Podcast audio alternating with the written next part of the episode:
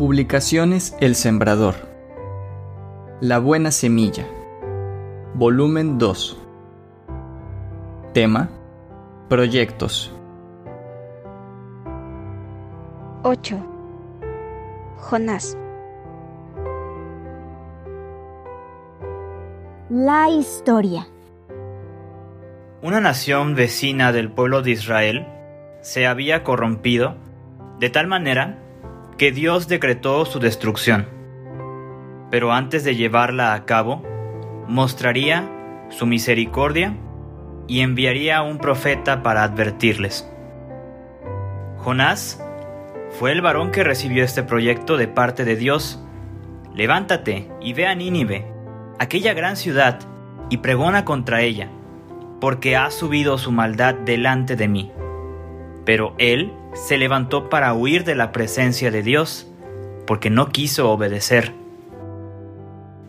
Ya en el barco que lo llevaría a Tarsis, Dios levantó un fuerte viento, y Jonás fue despertado por el patrón de la nave y le ordenó que clamara a su Dios como los demás marinos. Sin embargo, Jonás se declaró culpable y pidió que lo lanzaran al mar. Así lo hicieron, y el mar se aquietó causando gran temor entre los tripulantes del barco. Pero Jonás no murió. Dios había preparado un gran pez para que tragara a Jonás y lo llevara de vuelta a su tierra. Puede leer de esta parte de la historia en el libro de Jonás capítulo 1 versículos del 1 al 17. El proyecto. Dios ordenó a Jonás una segunda vez, ve a Nínive y pregona contra ella. Y en esta ocasión sí obedeció. Dios le daría el mensaje, pero tendría que caminar por la ciudad tres días compartiéndolo al pueblo. Cuando llegó la noticia al rey, este pregonó ayuno y ordenó que se convirtieran de su mal camino y que clamaran a Dios fuertemente pensando, ¿quién sabe si se volverá y se arrepentirá Dios y se apartará del ardor de su ira y no pereceremos? Como lo dice Jonás capítulo 3 versículo 9. Sin duda, el arrepentimiento fue sincero y con el deseo de convertirse de su mal camino una realidad, pues Dios desistió del castigo que había decretado contra la gran ciudad. Sin embargo, Jonás, lejos de alegrarse de que, habiendo cumplido su proyecto, los resultados fueron gratos ante Dios, se apesadumbró en extremo y se enojó. Él quería ver destruida a la ciudad. Entonces, ante este desplante de ira, pues hasta pidió que Dios mejor le quitara la vida.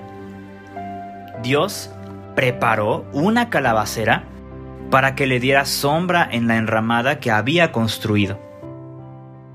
Mas al día siguiente, Dios preparó un gusano para que hiriera la calabacera, y cuando el viento solano, que Dios también había preparado, sopló, la calabacera se secó y esto hizo enojar a Jonás a tal manera que volvió a desear la muerte.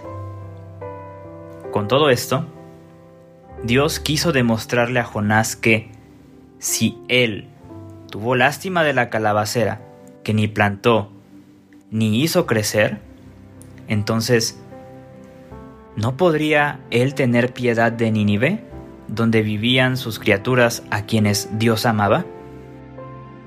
Puede leer esta parte de la historia en Jonás capítulo 3 versículos del 1 hasta el capítulo 4 versículo 11. Aplicación. A Dios no le agrada ver toda la violencia y la maldad que se observa en el mundo de hoy y tampoco le complace escuchar todas las voces que se levantan para contradecir los principios eternos que ha dejado escritos en la Biblia tocante a cómo debe ser el comportamiento humano. Muy pronto, su ira contra toda impiedad e injusticia será más grande que su paciencia, y se dejarán ver castigos muy severos contra todos los que han decidido permanecer en su maldad. Muchos son los que, como Jonás, pregonan que el fin está cerca, pero a diferencia de Nínive, pocos se arrepienten de su mal camino. Las señales en los cielos y en la tierra también son claras. El juez está a la puerta. ¿Cuál es su decisión? ¿Acepta o rechaza la oferta de salvación que, en su gracia, Dios ofrece? ¿Está usted preparado para enfrentar al juez?